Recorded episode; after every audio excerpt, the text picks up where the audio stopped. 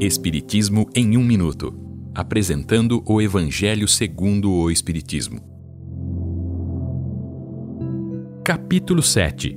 Bem-aventurados os pobres de espírito.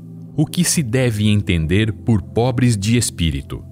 Alguns homens cultos e inteligentes têm uma opinião tão elevada sobre si mesmos e sobre sua superioridade que consideram as coisas divinas algo sem importância.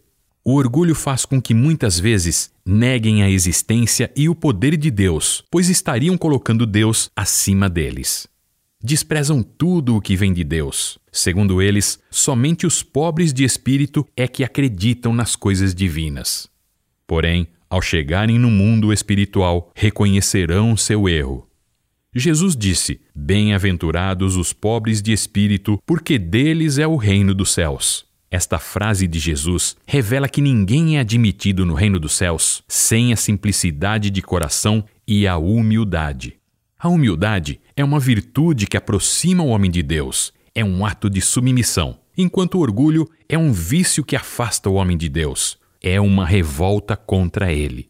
Portanto, para a felicidade futura, é melhor ser pobre de espírito e rico em qualidades morais.